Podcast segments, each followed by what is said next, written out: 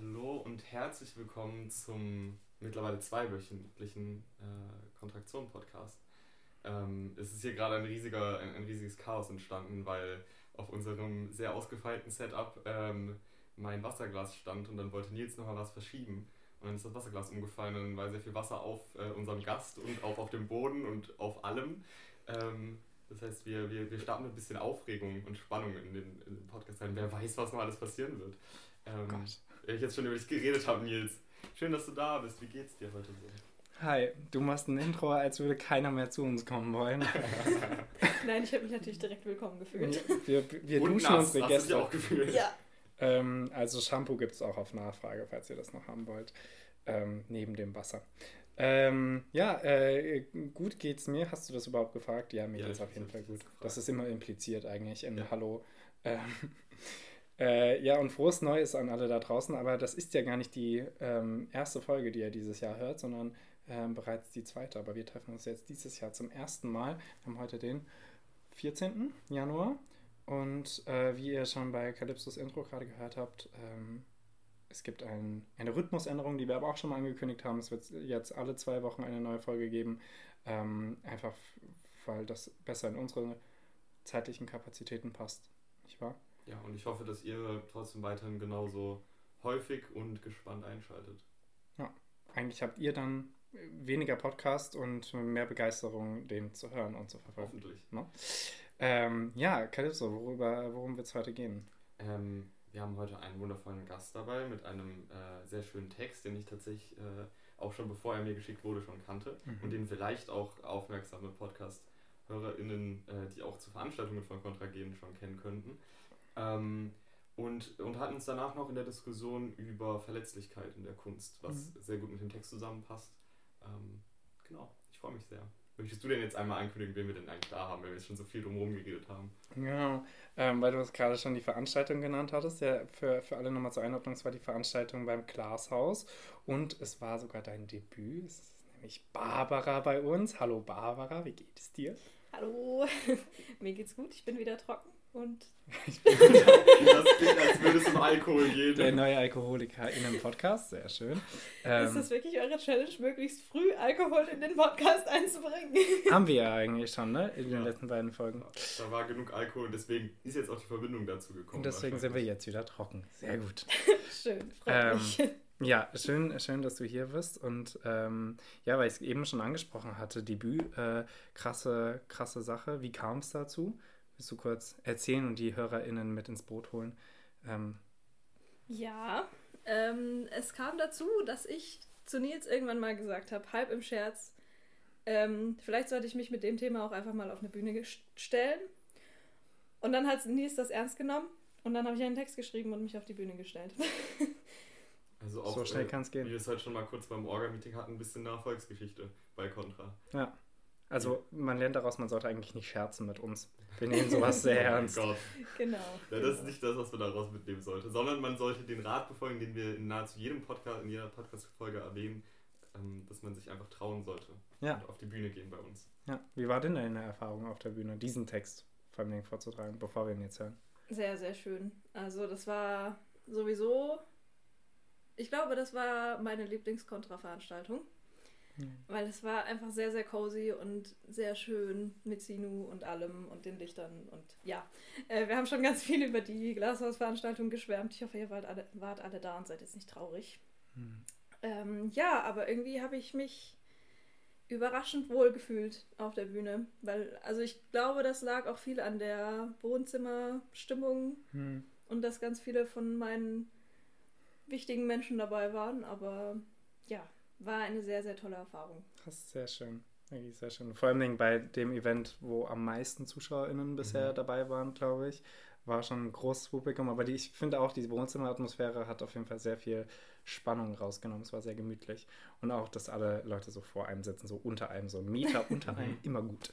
ähm, ja, ich würde sagen, wir ähm, müssen gar nicht länger drüber schatzen, oder? Und äh, lauschen ganz gespannt deinem Text. Ähm, hoffentlich trocken geworden der ist. hoffentlich wieder trocken geworden ist, ja, genau, der auch der ein Text bisschen war auch nass. in Mitleidenschaft gezogen wurde. Zum Glück habe ich den Text nicht auf meinem Handy, das wäre schlecht gewesen. Ähm, ja, ich gebe noch eine kurze Content Note, dass es um körperliche Gesundheit geht. Ähm, und dann fange ich einfach an. Der Text heißt, Sie sagen mir oder ich sage nicht. Sie sagen mir, ich sollte mehr Schmerzen haben. Sie sagen mir, ich sollte keine Schmerzen haben. Sie sagen mir, ich müsse meine Gesundheit priorisieren. Sie sagen mir nicht, was das bedeutet. Im September 2019 beschließe ich, nicht mehr krank sein zu wollen und ziehe los, um einen Kürbis zu kaufen. Der Weg ist nicht weit, denn ich gehe nicht zum Supermarkt, sondern zum Feldrand am Ende der Stadt. Die Autos rauschen an mir vorbei, jedes macht dieses Geräusch, das nur bei dieser Geschwindigkeit auf diesen nassen Straßen entsteht.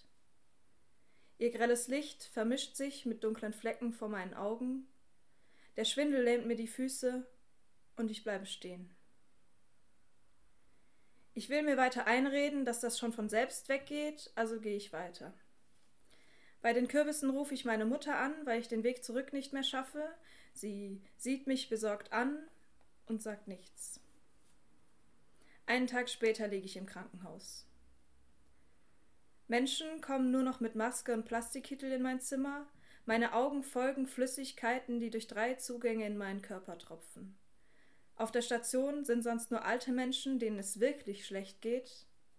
Und ich fühle mich schuldig. Ich fühle mich schuldig, weil die Blutkonserven jemand anderes sicher dringender gebraucht hätte. Ich fühle mich schuldig, weil meine Mutter plötzlich so viel älter aussieht. Ich fühle mich schuldig, weil alle überfordert sind und verstehe ihr Entsetzen nicht. Nur meine Mutter sieht, wie ich an diesem Abend zerbreche. Sie sieht mich besorgt an und sagt nichts. Nur meine Mutter erklärt mir die Diagnose.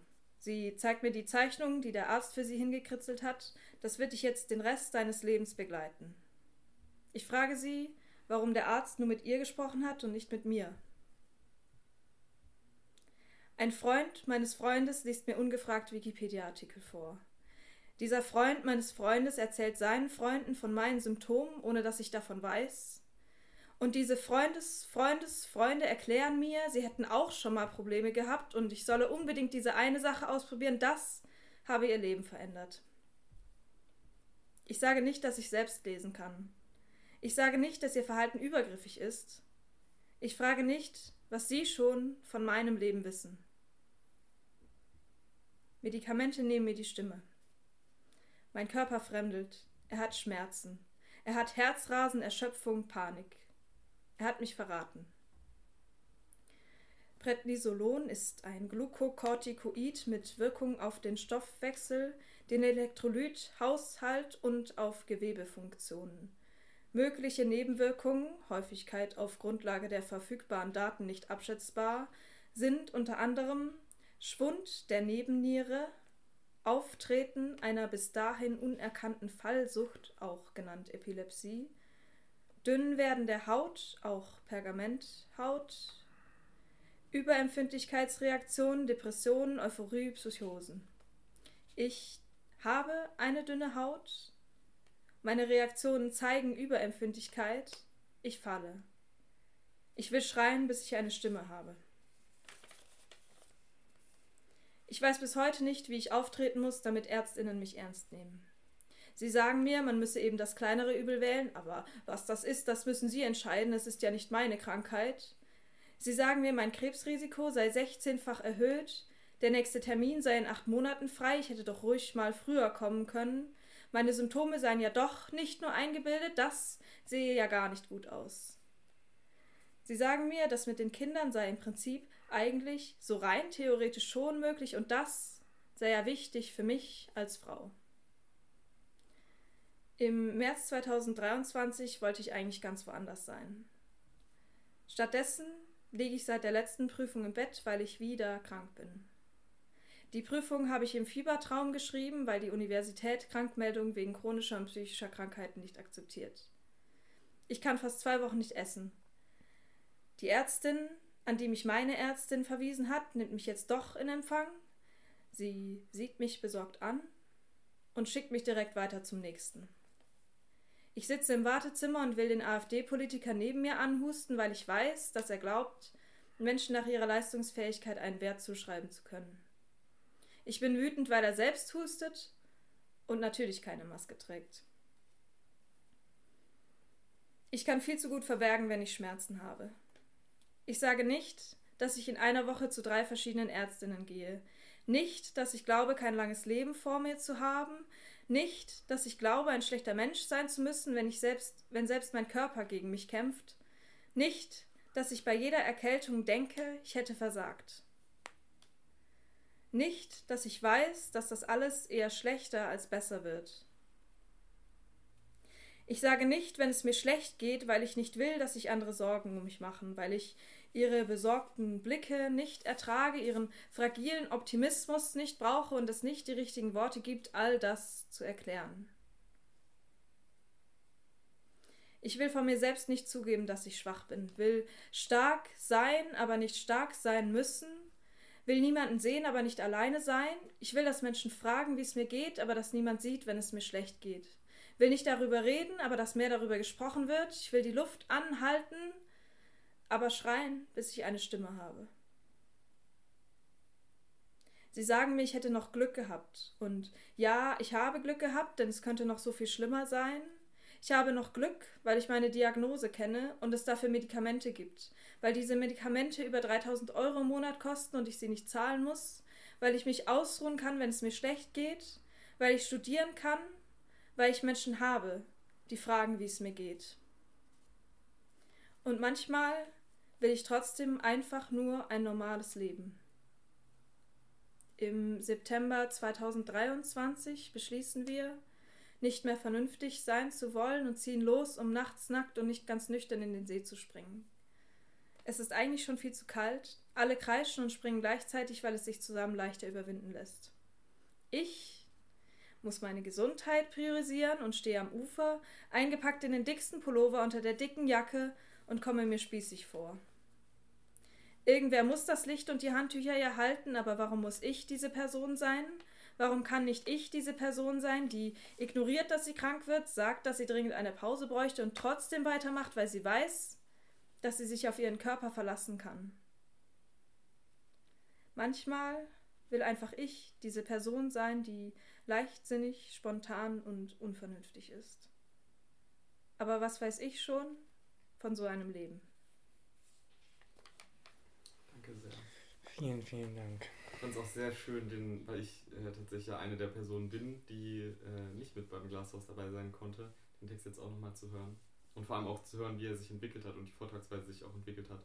Im Vergleich dazu, wie als wir damals äh, in deinem Zimmer saßen und da nochmal drüber geguckt haben. Sehr, sehr starker Text. Dankeschön. Ist aber sehr ähnlich vorgetragen wie im Glashaus. Ja, Also stimmt. hatte ich Mhm. jetzt so als Gefühl. Also ähm, so viel wurde dann von da bis jetzt nicht mehr verändert. Ja, Kalypso war meine Tutorperson. Ja, ja, das habe ich schon gehört. Mir ähm, ein bisschen geholfen hat, mich so auf das Vortragen vorzubereiten. Da bin ich immer noch sehr dankbar für. Und es ist, äh, wie gesagt, von dem, wie du es damals vorgetragen hast, zu jetzt, beziehungsweise zum Glashaus, dann halt scheinbar ein echt krasser Sprung gewesen. Ja, und ich finde tatsächlich, weil ich es sehr lustig finde, ähm, du bringst äh, äh, deinen ganz eigenen Charakter da beim Vorlesen. Ähm, und trotzdem hört man zum einen, finde ich, ein bisschen Einflüsse von Emma, ähm, die du ja wahrscheinlich auch sehr viel gehört hast, und eben auch von Calypso, was mir halt auch gut vorstellen kann, wenn äh, Calypso deine Tutorperson ist.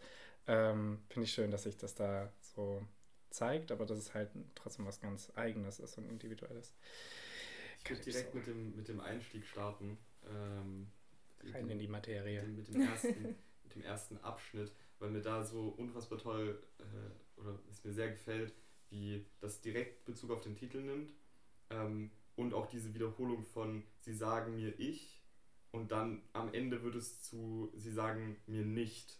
Und äh, also ist ja jetzt kein krasser Reim so, aber dass sich dieses Ich dann zu dem Nicht wandelt, äh, finde ich, gibt diesem ersten Abschnitt direkt schon so ein, so, man wird direkt gecatcht und hat so dieses, so, man hat schon so ein Feeling, in die Richtung wird es gehen. Mhm. Und äh, ich finde, das, das settet ganz gut schon mal die, die Atmosphäre am Anfang.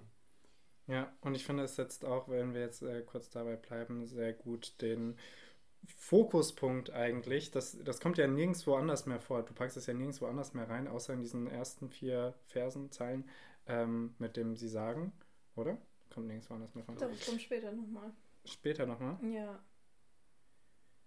Also ich habe, ähm, es gibt einen ja, stimmt, ja. wo ich darüber spreche, ja. was Ärztinnen mir sagen. Wird, ah, nochmal ja. besser, ja. Es wird am Ende nochmal aufgegriffen von dir. Sie sagen, ich habe Glück gehabt, zum Beispiel. Genau, das kommt genau. am Ende. Ähm, dass man da dann schon sieht, unter dem Licht soll er stehen. Mhm. Also sie sagen mir, das ist sehr viel wird ja über dich hinweg entschieden, dir gesagt und du kannst nichts machen oder dir eben nicht gesagt oder dir werden nur Teile gesagt oder du musst es über deine Mutter zum Beispiel hören. Ähm, ja, dann auch erstmal hier nochmal kurz für alle HörerInnen, ähm, ist jetzt keine, äh, geht ja dann auch um unser Thema heute, ist jetzt keine Kunstfigur, die du hier beschreibst, sondern schon eigene Erfahrungen. Viel, wenn auch sicher irgendwie verarbeitet und verbaut, aber sehr viel eigene Erfahrung und eigene Realität, die du da verarbeitest, oder? Ja, ähm, also ich habe mir natürlich ein paar Freiheiten genommen, aber es ist schon das, was ich erlebt habe und das, was ähm, mich beschäftigt hat. Hm. Ähm, und so dieser, dieser erste Absatz drückt auch schon sehr früh diese Widersprüchlichkeit aus. Mhm. Also, dass sie mir ja erst sagen, ich sollte Schmerzen haben und dann sagen, ich sollte keine Schmerzen haben. Mhm. Das ist, solche widersprüchlichen Aussagen habe ich so oft erlebt, ähm, dass das gleich an den Anfang musste. Ich finde, ich finde das äh, passt natürlich erstmal sehr gut zum Thema Verletzlichkeit, dass es mhm. jetzt heute auch ein Text ist, der sehr lebensnah ist. Mhm. Ähm, und ich glaube auch, dass das ein Punkt ist, weil du ja, das ist ja dann der erste Text, den du so für eine Bühne geschrieben hast. Ähm, und ich glaube, dass es so, sowieso oft der Weg ist, wie man zum Schreiben findet, dass man eben persönliche Erfahrungen äh, verarbeiten möchte. Ähm, ja, finde ich, das äh, zeigt sich oder spiegelt sich sehr gut im Text wieder. Äh, was ich auch sehr schön finde, ist, ähm, du mischst so ein bisschen verschiedene, weiß nicht, Genres kann man da jetzt nicht sagen, aber so verschiedene Schreibweisen. Ähm, also manchmal hat es eher so einen lyrischen Touch mhm. Äh, Gerade auch mit den Wiederholungen oder bestimmten Satzabfolgen oder so und auch dem Rhythmus. Ähm, und dann hat es aber vor allem gerade am Anfang diese, diese, dieses sehr erzählende, so kurzgeschichtenmäßige mhm. äh, von, der, von dem Ausflug zum Kürbiskaufen. Und dass dieser, dieser Ausflug, der so, der so erzählerisch dargestellt wird und da halt so ein bisschen den Bruch, finde ich, äh, im Text aufmacht, ähm, dass der abgeschlossen wird mit diesem vorher so viele Sätze über diese, über diese, über diese Zeit, über diesen zeitlichen Ablauf und dann endet es mit einen Tag später liege ich im Krankenhaus. Das ist so ein kurzer, prägnanter Satz, der das so richtig auf den Punkt bringt und einem das auch so richtig aufdrückt. So, ähm, und dann halt eben auch diesen zeitlichen Sprung, also den Zeitsprung richtig gut deutlich macht. Äh, ich finde, dass da, da, da greift Inhalt und, und Struktur oder Inhalt und Erzählvariante, die du gewählt hast, sehr gut ineinander. Ähm, generell auch so, was das Zeitliche angeht, finde ich, man merkt auch, wenn du das im Glashaus vorgelesen hast, ich weiß nicht mehr genau, wann die Glashausveranstaltung war, das war im November, oder? 18. November. Genau. Äh, merkt man auch diese zeitliche Aktualität dadurch, dass du den September 2023 aufmachst. Mhm. Also natürlich jetzt für, für die Leute, die es jetzt hören und auch für uns jetzt gerade, wirkt es jetzt schon wieder ein bisschen weiter weg. Aber in dem Moment muss man sich da, glaube ich, echt sehr rein, reingefühlt haben, einfach weil mhm. es zeitlich so nah wirkt. Mhm. Ja. Ähm, ja, schöne Beobachtung sehe ich übrigens auch so äh, mit diesem äh, einen Tag später liege ich im Krankenhaus. Ähm, vor allem, weil, man, weil du eben ja diese Diagnose nicht gibst und nicht, man nicht weiß, was mit dir ist und man sich aber irgendwie viel Schreckliches vorstellt und es vor allem sehr viel Unbehagen in einem auslöst. Ähm, als äh, wir bei, als Personen, die vielleicht so ein bisschen schon natürlich kennen wir Barbara und auch ein bisschen irgendwie über Barbara wissen, sehen das vielleicht oder nehmen das nochmal anders, weil ich interessiert mich eigentlich sehr, wie das so andere Leute im Glashaus wahrgenommen haben, die ja. dich nicht kennen und Geschichten dahinter nicht ja, kennen. übrigens auch wieder eine gute Sache fürs Q&A. Absolut, Leute, die es jetzt zum ersten Mal hören könnten, da immer ihren ersten ja. Eindruck aufschreiben. Weil das, ich glaube, die Stärke habe ich auch bei dem Text, äh, als wir den damals besprochen haben, gesehen, ähm, weil ich da ja auch, also nicht krass im Bilde war. Ähm, und da hat mich das auch, hatte ich auch dieses Gefühl von, okay, krass, so das ist so ein, das ist auf der einen Seite so ein Spannungsmoment, aber es ist, wie du es beschrieben hast, so ein richtiges, hm. so richtige, richtig beklemmendes Gefühl in der Brust, wo man sich denkt, oh mein Gott, wo führt das denn jetzt hin? So. Ja.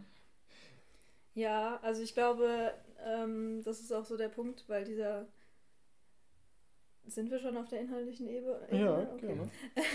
ähm, weil dieser Text, ich immer erlebt habe, dass der so viel Betroffenheit auslöst. Mhm. Und so, das soll er natürlich auch und das darf er auch.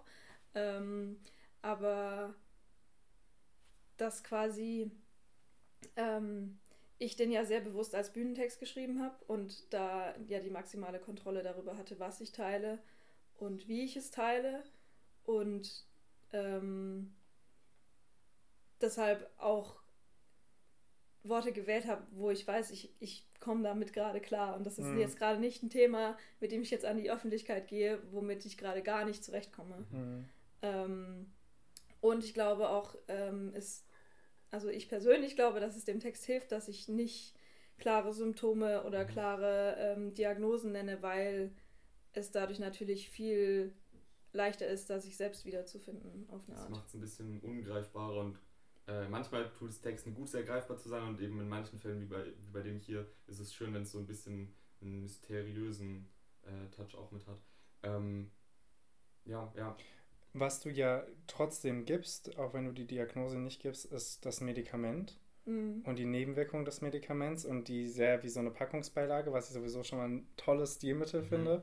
Ähm, es bricht es sehr schön auf, wie eben auch diese zwei erzählerischen Parts, die du eben schon genannt hast, Calypso, mit dem ähm, 2019 und dem 2023. Ähm, und das bricht das sehr schön auf. Warum hast du dich entschieden, das da reinzusetzen? Und warum auch, also ja ziemlich genau in der Mitte. Ja.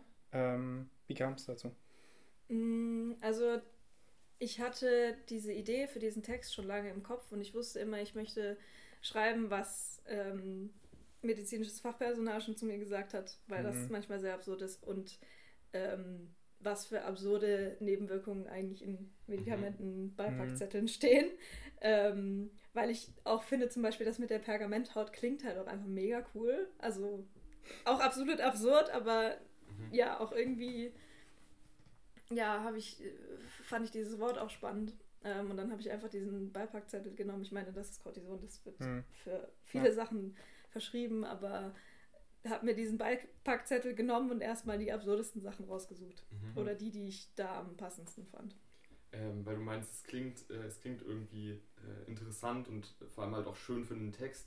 Äh, das, das, das, Ding habe ich auch bei diesem Fallsucht. Was ja, ja dann auch aufgreift. Ja. Und das, ich glaube, das ist eine meiner zwei Lieblingsstellen, das habe ich dir damals auch schon gesagt, ähm, von diesem Fallsucht, was so sehr ein wissenschaftlicher Begriff ist, wobei der auch eigentlich echt wenig wissenschaftlich klingt. Deswegen ja. wird ja auch nochmal auf Epilepsie verwiesen. Aber ähm, so ein wissenschaftlicher Begriff und dann metaphorisierst oder so, äh, du den zu dem Ich falle. Mhm. Äh, und das, oh, das ist so eine schöne Stelle einfach. Und ich finde, auch da haben wir wieder dieses, es ist sehr, es wirkt sehr klinisch wissenschaftlich, dieser Beipackzettel, und dann kommt aber wieder eine lyrische, metaphorische Komponente mit rein und greift mhm. genau das wieder auf. Und das ist sowas, das liebe ich einfach bei Texten.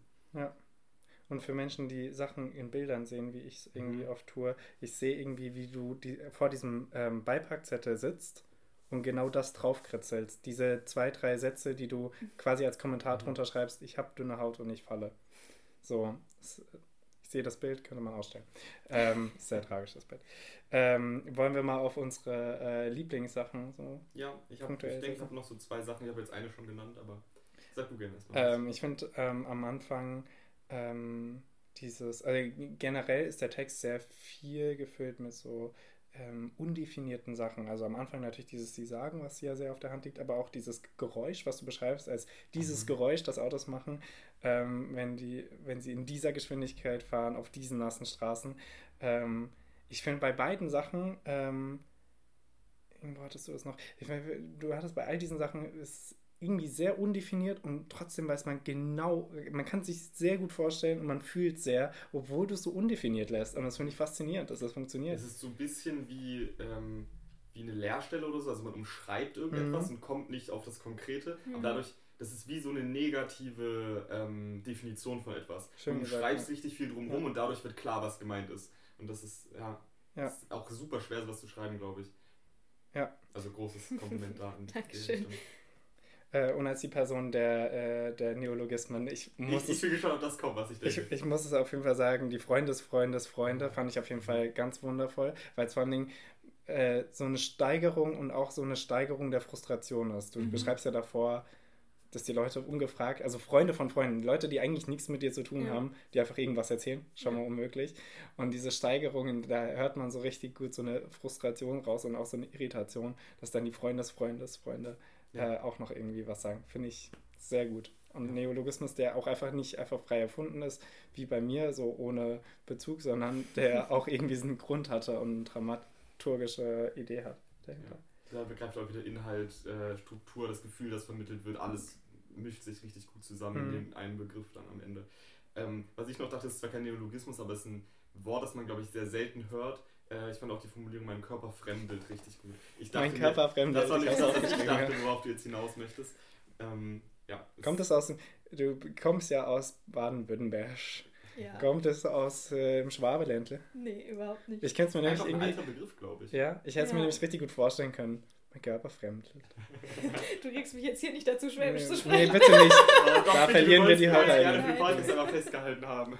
Ähm, benutzt du das generell oder äh, kam es dir einfach so in den Kopf oder woher hast du das? Ähm, nee, also das ist jetzt nicht alltäglich bei mir, aber ich erinnere mich noch sehr an dieses Gefühl, ähm, als ich Cortison genommen habe, dass ich mich so unfassbar falsch und fremd in meinem Körper gefühlt habe. Also mhm. dieser Körper hat sich angefühlt, als hätte mich da jemand reingepflanzt und ich wüsste gar nicht, was passiert. Mhm. mhm. Ähm, und so war dann auch dauernd heiser, hatte dann dauernd irgendwie so, so ein Stressgefühl und ähm, ja, aus, aus diesem Gefühl heraus, was, woran ich mich immer noch sehr gut erinnern kann, war das ein Satz? Egal, mhm. ähm, ist, ist so diese Formulierung entstanden. Mhm.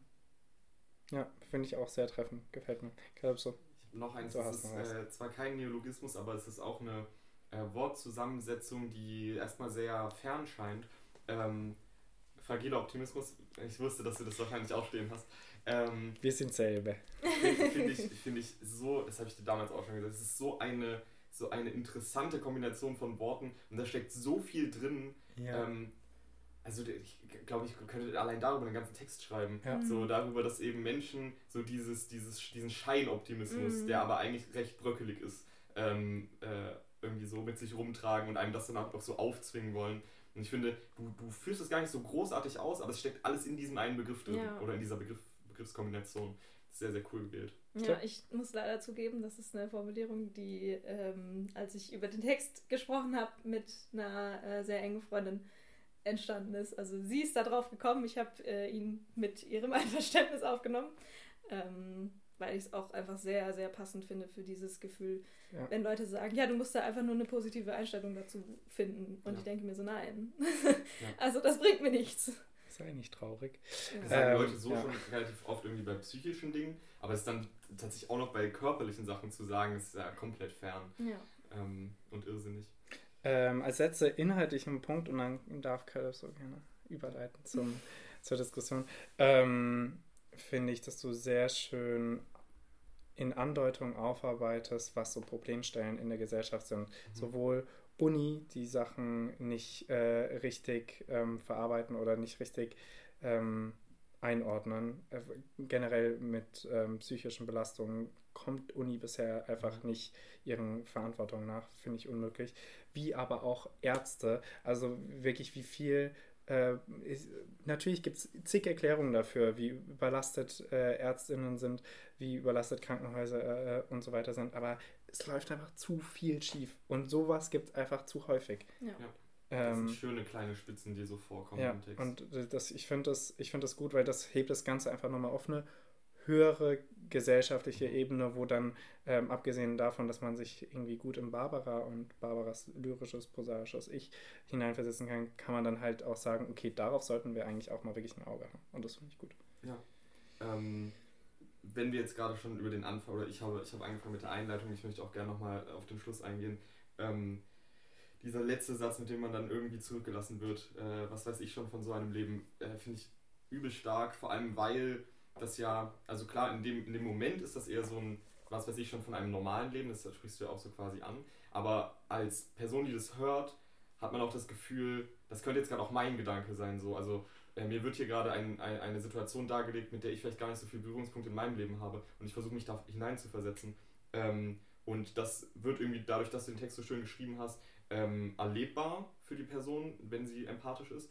Ähm, aber man kann es halt trotzdem nie hundertprozentig verstehen und nachvollziehen. Aber man kann so ein Stück weit zumindest mitfühlen. Und trotzdem dann so diesen letzten Satz zusammen, mit dem wird man zurückgelassen, finde ich, ähm, find ich sehr stark, das fasst das ganze, das ganze Gefühl, das man hat, wenn man den, den Text so hört, irgendwie gut in Worte. Mhm. Ähm, und dann mit diesem ganzen Gefühl, das man vom Text kriegt und diesen letzten Satz zurückgelassen zu werden, äh, finde ich, ist sehr treffend. Und dann möchte ich jetzt gerne überleiten. Äh, Nochmal mit einem Zitat aus dem Text, nämlich mein, äh, zweites, äh, meine zweite Lieblingsstelle. Ähm, will stark sein, aber nicht stark sein müssen. Ich glaube, nichts auf der Welt, äh, oder wenig auf der Welt, kann so gut Verletzlichkeit ausdrücken wie dieser Satz. Mhm. Ähm, es ist meiner Meinung nach von, von den Formulierungen her irgendwie die stärkste Stelle im ganzen Text. Ähm, vielleicht auch, weil ich mich darin auch manchmal äh, so ein bisschen wiedersehe äh, und da ein bisschen die Collection zu habe. Und damit möchte ich gerne in die Diskussionsrunde starten. Mit meiner Mach ersten mal. Frage. Wenn wir jetzt schon über Verletzlichkeit reden. Ähm, wodurch entsteht eurer Meinung nach erstmal so etwas wie Verletzlichkeit in der Kunst oder Verletzlichkeit in einem Text? Also wodurch drückt sich das aus? Große Frage. Aber ich finde, ja. es ist eine, ist eine gute Einstiegsfrage, um erstmal zu klären, okay, was, was verstehen wir unter Verletzlichkeit und wie passiert das überhaupt, dass wir so ein Empfinden haben dafür? Möchtest du anfangen? Ähm, kann ich, ja. Musst du auch nicht. ähm, doch, ich kann anfangen. Ähm, ich würde jetzt so spontan sagen, ähm, dass man ein Gefühl vermittelt, was sich sehr nah anfühlt und womit man auf irgendeine Weise was von sich preisgibt. Mhm. Punkt. das ist so mein erster Gedanke. Mhm. Ähm, ganz kurz, äh, du weißt es vielleicht als Person, die das in irgendeiner Richtung studiert. Gibt es das Wort Verletzbarkeit?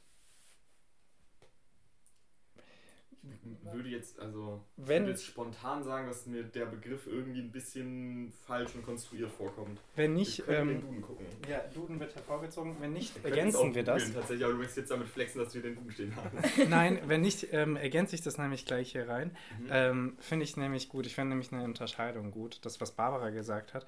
Ähm, würde ich nämlich als Verletzbarkeit vor allem erstmal be bezeichnen. Mhm. Heißt, dass man sich ähm, verletzbar macht. Ich weiß, das Wort gibt es nicht, es wird jetzt ein bisschen verwirrend. Verletzbar gibt es, glaube ich, auch. Ja? ja? das würde ich sagen. Ähm, auf jeden Fall sich so nackt darstellen. Mhm. Ähm, klar, ist auch irgendwie verletzlich zeigen, aber verletzlich zeigen ist irgendwie auch für mich nochmal mehr so auf Verletzungen hinzuweisen, also psychische, innere ähm, körperliche äh, Krankheiten und Belastungen. Und ich finde den Unterschied insofern wichtig, äh, als dass ich glaube, dass sehr vieles, was vorgetragen wird, irgendwie verletzbar äh, und Verletzbarkeit ähm, zeigt, wenn man halt sich offen und nackt präsentiert. Keine Ahnung, wenn Menschen irgendwie ähm, über ihre Sexualität sprechen mhm. oder über ihr Gender und so weiter und sich damit irgendwie nicht so wohlfühlen, dann machen sie damit sich auf jeden Fall verletzlich, aber es ist nichts, ähm, nichts explizit erstmal, ähm, was mit Verletzungen zu tun hat. Und bei dir ist es ja nochmal eine andere Ebene. Da hat es ja auch viel wirklich mit Krankheit und Verletzungen und ähm, psychischen Belastungen zu tun, die damit einhergehen und die du von der Gesellschaft ähm, vermittelt bekommst. Ich glaube, ich verstehe, was du meinst. Also dein Punkt ist quasi, sich verletzbar zeigen ist ähm, eine Sache an sich selbst aufdecken oder, oder präsentieren, hm. die von anderen vielleicht als Schwäche wahrgenommen werden kann. Ja. Und sich verletzlich zeigen ist wirklich auf eigene ähm, Verletzungen, Probleme äh, oder ähnliches hinzuweisen hm. und damit halt offen umzugehen, vielleicht sogar stark damit umzugehen. Ähm, und hoffentlich gestärkt rausgehen daraus. Ja. ja, ich finde das eine gute Unterscheidung, weil ich selber das Gefühl habe, dass ich mich mit meinem Text nicht besonders angreifbar gemacht habe, weil mhm. ich ähm, so das Gefühl habe, das ist meine Erfahrung, das kann niemand in Frage stellen. Also ja. es gibt bestimmt Menschen, die das hinkriegen würden, aber ich habe nicht das Gefühl, dass man mir das absprechen kann, dass ich diese Erfahrung habe, ähm, was ja so eine Verletzbarkeit wäre, mhm. wenn ich dadurch angreifbar wäre, in Anführungsstrichen. Ähm, und das ja sich tatsächlich anders anfühlt als Verletzlichkeit. Ich glaube, wer es hier vielleicht absprechen würde, wenn wir es gerade eben schon mal genannt haben mit dem Neologismus, die Freundesfreundesfreunde vielleicht. Ja, die hm. bestimmt. Ja. Äh, beide Worte gibt es übrigens. Verletzbarkeit und Verletzlichkeit und verletzbar und verletzlich.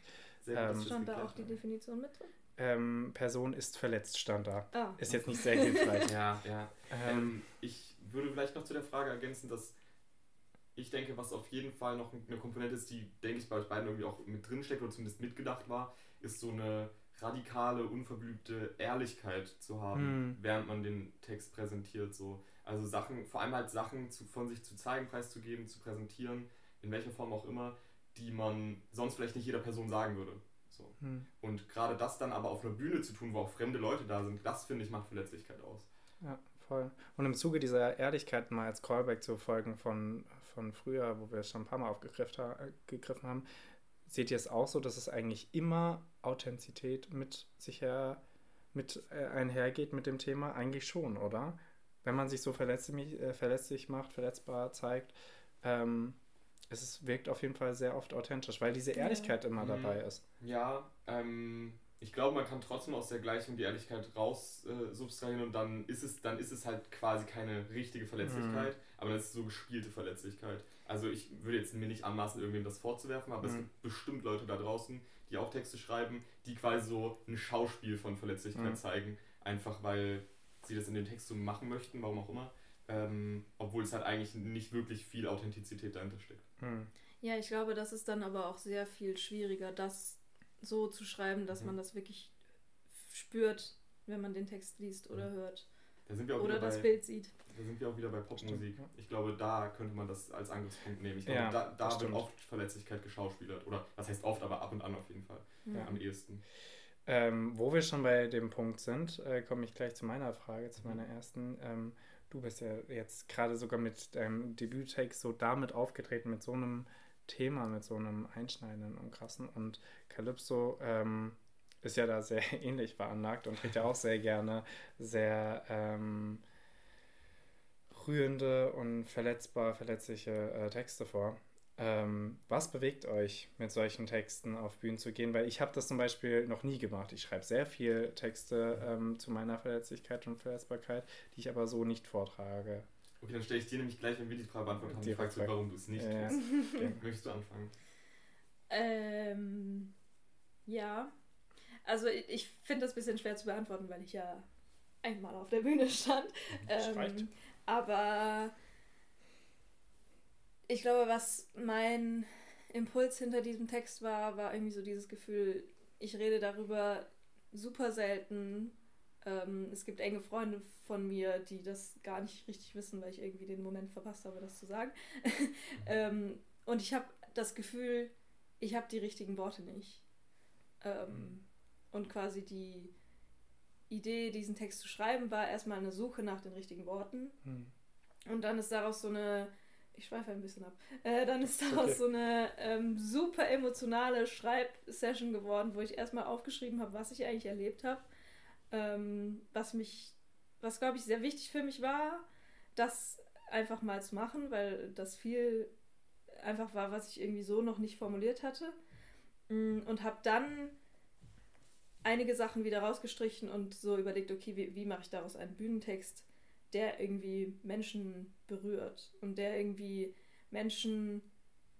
Also ich wollte keinen Text schreiben, der einfach nur jammert und Negativität verbreitet, sondern ich mhm. wollte auch irgendwie auf eine Art Hoffnung vermitteln, ohne dass ich jetzt sage, ja, seid mal alle ein bisschen positiver, sondern mhm. irgendwie so ein, so ein Gefühl von, ja, man, man kommt damit schon irgendwie klar. Mhm. mhm. Ja. ja. Ich äh, würde sagen, das ist, eine, das ist eine Frage, die ich auf, auf in anderer Art und Weise schon öfter Leuten gegenüber beantwortet habe. Ähm, und zwar, wenn es darum geht, was mich denn antreibt, Kunst zu machen, weil du hast mhm. sehr gut analysiert, bei mir geht es sehr oft um Verletzlichkeiten. Ähm, und ich würde sagen, das, was ich versuche mit meiner Kunst zu schaffen, ist Leute, Leuten Leute entweder auf der einen Seite sich selbst in diesen Situationen wiedererkennen zu lassen und zu sehen, okay, ich bin nicht mit diesen Gefühlen alleine. Mhm. Oder auf der anderen Seite, wenn sie diese Situation, die beschrieben wird, nicht nachvollziehen kann, zum Beispiel auch wenn es jetzt, keine Ahnung, um irgendein lyrisches Ich geht, das irgendwelche Drogenerfahrungen schildert oder so, äh, und eine Person ke kennt diese Drogenerfahrungen nicht selbst, kann jetzt nicht, kann das nicht wirklich, äh, ähm, kann sich nicht wirklich darin wiederfinden, dann zumindest zu schaffen, dass Leute ähm, in Leuten die Empathie geweckt wird, dass sie sich da hineinversetzen und quasi eine Welt oder, oder eine Situation, eine Perspektive ähm, wahrnehmbar zu machen für diese Menschen, in, der, in denen sie dann halt mitfühlen können. Und es ist für mich immer das größte Kompliment, wenn ich das Gefühl habe, okay, die Person kann sich da zwar nicht hundertprozentig selbst wiederfinden, aber fühlt trotzdem sehr stark mit. Und mhm. ich finde, dieses Mitfühlen und Mitgefühl in Leuten auch erwecken, ist irgendwie so ein bisschen das, was mich antreibt und was irgendwie so das Ziel meiner Meinung nach auch generell von Kunst sein sollte. Ähm, muss nicht immer mit Verletzlichkeiten zusammenhängen, aber irgendwie dieses, ähm, so ein bisschen dieses aristotelische äh, ähm, Ding von, dass man sich äh, in diese Person hineinversetzt und es quasi dadurch nach, nachempfinden kann. Ja.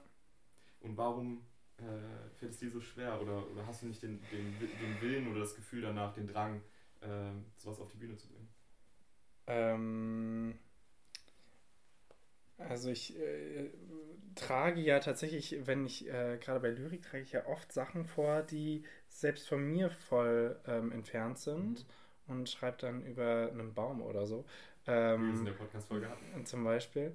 Ähm, und versuche mich von mir zu entfernen. Ich glaube zum einen, dass das äh, auch so ein verarbeitendes Mittel ist, so wie bei euch eben auch, ähm, was bei in manchen Fällen dann eben mir zu privat sind oder wo ich denke, das ist eigentlich nur für die Verarbeitung gedacht und gar nicht fürs Vortragen.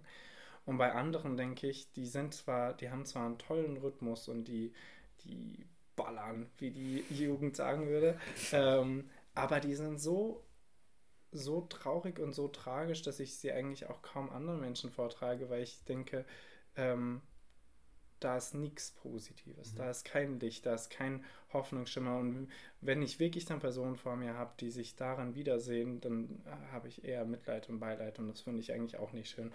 Ja. Ähm, also ich sehe eure Punkte sehr, das hat mich sehr interessiert, ähm, äh, zu wissen, warum. Es gibt es ja häufig, dass Menschen sehr tragische und sehr verletzbare und verletzliche Sachen vortragen. Ähm, aber ich glaube, ich ähm, halte mich davon, glaube ich, weiterhin noch ein bisschen. It's not for you. Einfach. It's not for me, no. Ähm, deine zweite Frage, Calypso. Okay, ich habe nämlich, äh, glaube ich, noch eine Sache, die meiner Meinung nach unfassbar interessant für die Diskussion ist und auch wichtig ist, das im Podcast anzusprechen, wenn wir schon über das Thema reden. Und zwar, was denkt ihr, welche Gefahren kann es haben, wenn man sich in der Kunst verletzlich zeigt? Ähm, vielleicht auch, also sowohl sich selbst gegenüber, ähm, sich selbst in Gefahr zu begeben damit oder halt auch anderen Leuten gegenüber sich verletzlich zu zeigen und damit von außen in Gefahr zu treten.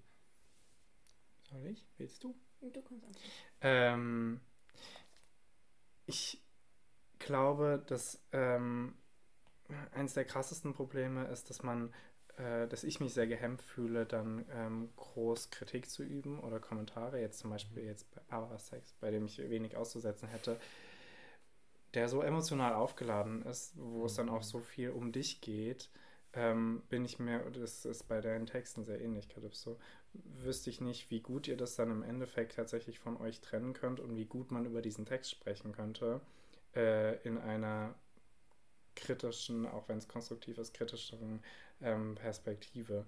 Ähm, selbst wenn man nicht auf die inhaltliche Ebene geht und nur auf der sprachlichen bleibt, mhm. ähm, finde ich es ein sehr heikles Thema, wo ich mich sehr selten rantrauen würde, egal wie ähm, fein meine Samthandschuhe sind.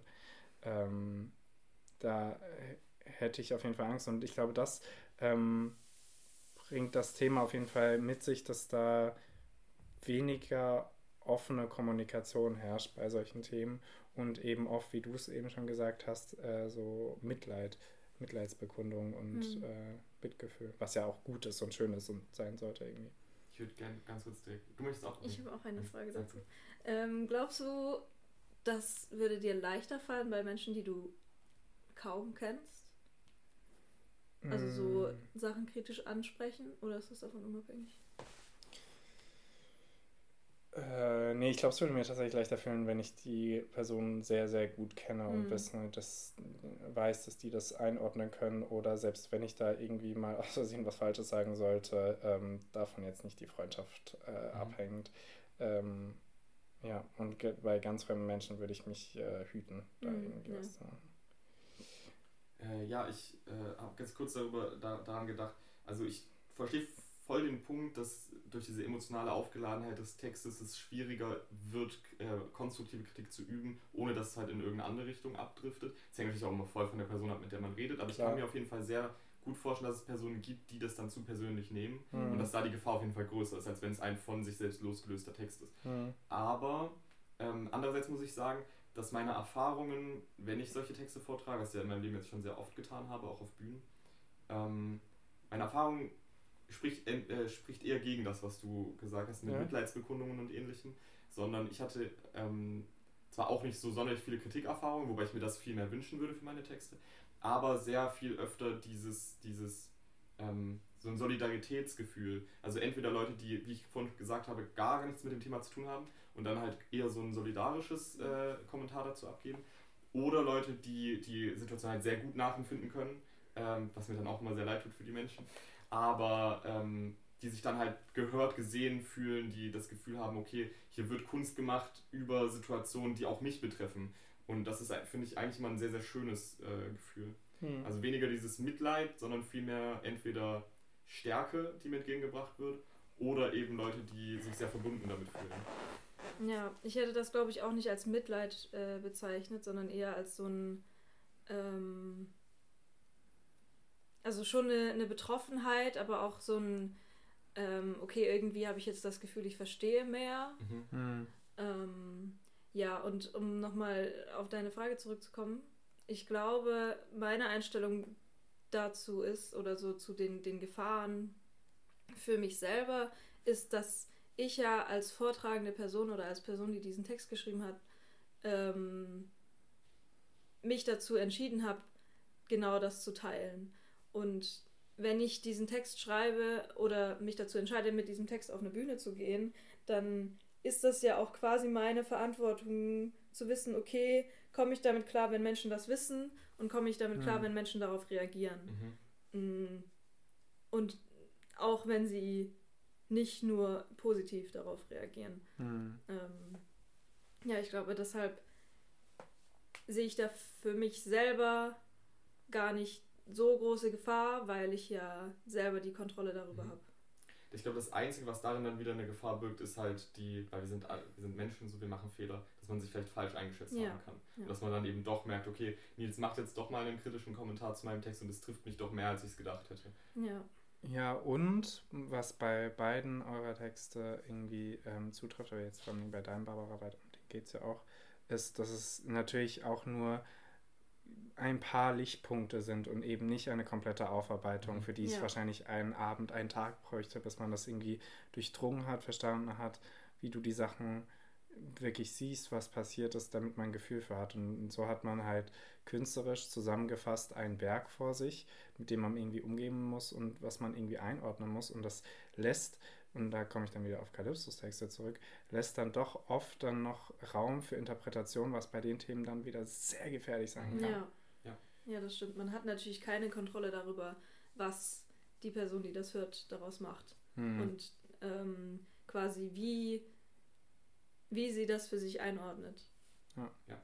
Ich glaube, dazu möchte ich noch einen letzten Punkt sagen. Ähm, und zwar glaube ich, was auch noch eine kleine Gefahr ist, die das birgt, die ich aber meistens sehr vernachlässige, ähm, das ist mir bei dem Kulturstatustext aufgefallen, wenn ich jetzt als Teil einer Personengruppe spreche, in dem Fall halt als depressive Person oder Person mit Depression, ähm, dann birgt es sich auch die Gefahr, dass ich nur meine Perspektive schildern kann und mhm. ich aber trotzdem als eine Person dort stehe, die darüber spricht und die quasi irgendwie Leute vertritt im weitesten Sinne.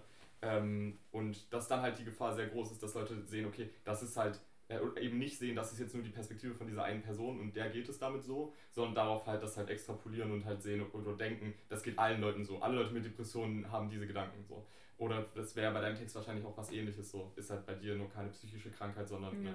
eine physische, ein physisches Leiden. Ähm, dass da halt rausgeschlossen wird, dass daraus halt einfach falsche Schlüsse entstehen. Das ist eine Gefahr, der man sehr schwer entgegenwirken kann und ich glaube, da hat man halt dann auch wiederum keine Kontrolle drüber, was andere Leute sich dann, dann für Gedanken machen. Voll, ja. ja. Äh, jetzt gucke ich mal, ob ich noch eine äh, spannende Schlussfrage habe oder hast du noch eine Frage zum Schluss? Okay. Ähm, ja, weil ich hatte mir nämlich zum Beispiel die Frage aufgestellt, wie man sich äh, trotz der Verlässlichkeit schützen kann, aber ähm, es geht ein bisschen damit einher, was Barbara gerade gesagt hat, ja. dass man ja irgendwie eine gewisse Kontrolle hat und ansonsten sich so ein bisschen eigentlich vor allem darauf vorbereiten muss, dass eben ähm, Kommentare kommen könnten oder dass das irgendwie anders aufgefasst wird. Ich würde noch eine Sache ergänzen, was den Schutzfaktor angeht, und zwar ähm, sich Räume suchen, in denen man sich wohlfühlt, sich verletzlich zu zeigen. Ich glaube, das ist super wichtig, aber ich glaube, das macht man intuitiv eigentlich schon meistens. Aber ja. da muss man trotzdem auf sich achten, vor allem wenn man gerade vielleicht erst anfängt zu schreiben. Äh, wem zeigt man das und auf welcher Bühne trage ich das dann vor? Ähm, mhm. Gerade so, wenn man an die Schulzeit zurückdenkt oder so. Wir hatten mal Georg hier sitzen, der ähm, darüber gesprochen hat, dass er damals in der Schule belächelt wurde und auch äh, nicht so tolle Kommentare dafür bekommen haben, hat, die ihn auch persönlich angegriffen haben. Mhm. Ähm, da ist halt dann die Frage, okay, in welchem Rahmen zeige ich das denn überhaupt? Voll. Ja. ja. Ja, ich glaube, dass ich damit so positive Erfahrungen gemacht habe, liegt halt auch einfach an diesem tollen Kontra-Kontext, in dem ich war oder bin mhm. mit dem Text. Ähm, und ich glaube, dass da Contra eine gute, um jetzt einmal Werbung zu machen, Contra irgendwie einen guten Raum bietet für Menschen, die ähm, sich auch noch nicht so ganz sicher sind, wie, wo sie sich auf Bühnen fühlen oder was sie brauchen, um sich auf Bühnen wohl, wohl zu fühlen. Ja. ja.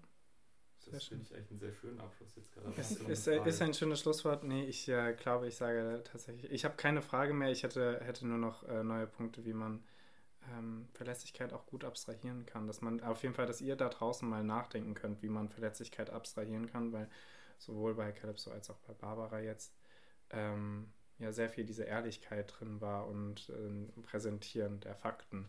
Wenn zum Beispiel, auch wenn jetzt Barbara zum Beispiel keine Diagnose zum Beispiel gegeben hat und jetzt auch nicht so detailliert überall beschrieben hat, aber trotzdem, dass sehr viel ähm, klar und auch irgendwie Kunst, in der Kunst würde man sagen, so realistisch und naturalistisch vielleicht war. Ähm, und dass man das vielleicht auch einfach abstrahieren kann. Ich kann mir nämlich gut vorstellen, dass auf jeden Fall in der bildenden Kunst, dass man das sehr gut, dass man Verletzlichkeit einfach sehr gut und krass darstellen kann, dass ich einfach schon Bilder gesehen habe, wo einfach nur eintönige Farbflächen sind, die aber so einnehmend waren, dass man ganze Emotionen, mhm. Paletten spüren konnte. Mhm. Ähm, und dieses Abstrahieren, das kann man auch äh, im Literarischen suchen und finden. Ja. Könnte mal ich glaube, da kann man viel von lernen. Ich ja. glaube auch, ja. Ähm, Kunsttipps. Kunsttipps. In der Gast fängt an. Gastperson ja. fängt immer an bei uns. Mhm. Nils wird sich freuen, weil ich bildende Kunst mitgebracht habe.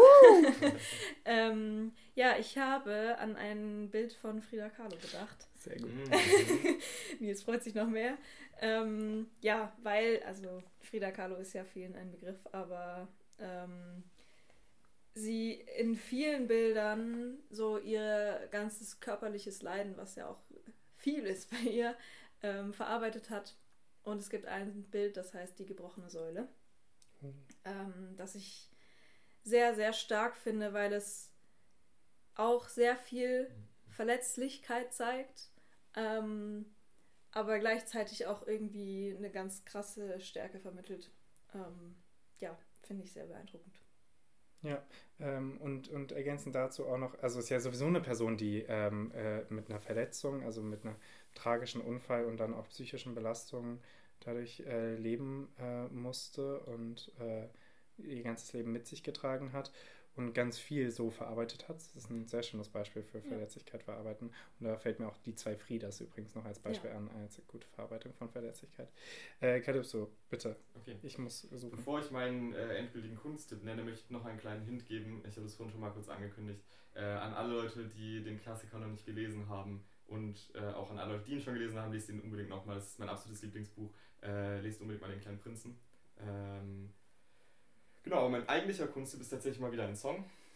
Äh, Nils hängt es langsam zum Hals raus wahrscheinlich. Nein. ähm, aber ich kann mir gut vorstellen, dass du ihn kennst, weil Emma den Song zurzeit sehr gerne mag. Ähm, und zwar von Rotzer, der wird mit Doppel-R geschrieben am Anfang.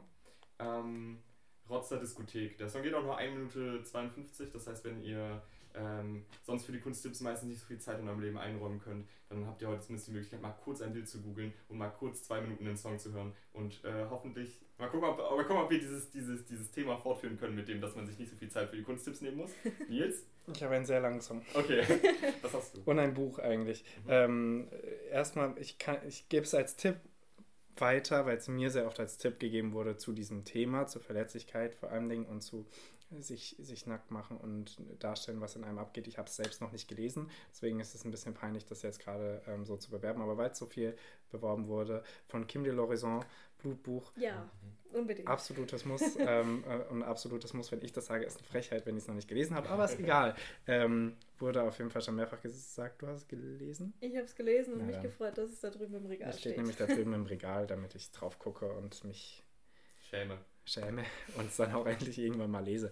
So, ähm, und als Song geht es auch sehr viel um Verletzlichkeit und ähm, psychischen Diagnosen, ist Hi Ran, also Hallo Ran, so mhm. H-I und dann Ran, ähm, vom Künstler Ran, R-E-N, ähm, ist länger ähm, äh, als eine Minute jetzt. Ich glaube, es mhm. gibt sieben, acht Minuten oder so.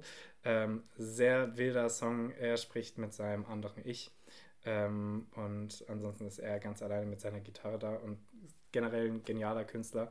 Ähm, hört gerne mal rein. Ähm, sehr schönes Song. Sehr gute Songempfehlung. Äh, ja. Hat mir damals meine Freundin gezeigt. Das ja, nimmt einen sehr mit. Bin gespannt. Äh, Höre ich auch nochmal rein. Ähm, wollen wir zum Outro Outro. Ähm, und auch zum Intro. Einmal kurz, äh, einmal kurz ankündigen, nächste Woche, beziehungsweise in zwei Wochen, wir haben jetzt mhm. zweiwöchentlichen Rhythmus. In zwei Wochen hört ihr uns wieder mit äh, einem musikalischen Gast oder beziehungsweise mhm. einem musikalischen Beitrag von einem Gast. Und zwar mhm. kommt Sascha vorbei, der auch schon mal bei uns in der HEMA aufgetreten ist. Ähm, Freue ich mich extrem drauf. Ich bin sehr gespannt, was dann das Diskussionsthema dazu wird. Das äh, werden wir uns noch überlegen. Und ähm, es ist zwar noch nicht so richtig fest, aber ich würde trotzdem schon mal ankündigen, dass es sein kann, wenn alles gut läuft, dass wir Anfang Februar noch eine Veranstaltung haben bei Contra. Ähm, dahingehend folgt einfach allen, äh, allen Kanälen. Ja, also spätestens bei äh, Saschas Aufnahme werden wir dann mehr zu sagen. Dann bereiten wir uns vielleicht da ein bisschen vor, auch wenn es auch schon bald ist. Wenn Saschas Aufnahme live kommt, glaube ich, könnte es schon sein, dass die Veranstaltung vorbei ist. Ah, ja. Okay, dann bleibt äh, stay tuned auf Folgt uns auf Instagram. Ja. Äh, Contra-Kunst. Sehr gut. Ansonsten haben wir gerade super viel ähm, äh, intern besprochen und wenn da irgendwas für euch draußen Spannendes dabei ist, werden wir das auch sofort nach außen tragen. Äh, wir strukturieren momentan ein bisschen um, aber wir machen feuchtfröhlich weiter. Viel Veranstaltungsplanung der nächsten Monate. Und ansonsten wünsche ich euch äh, ein schönes Wochenende jetzt gerade und einen guten Start in die nächste Woche. Ciao. Tschüssi. Ciao.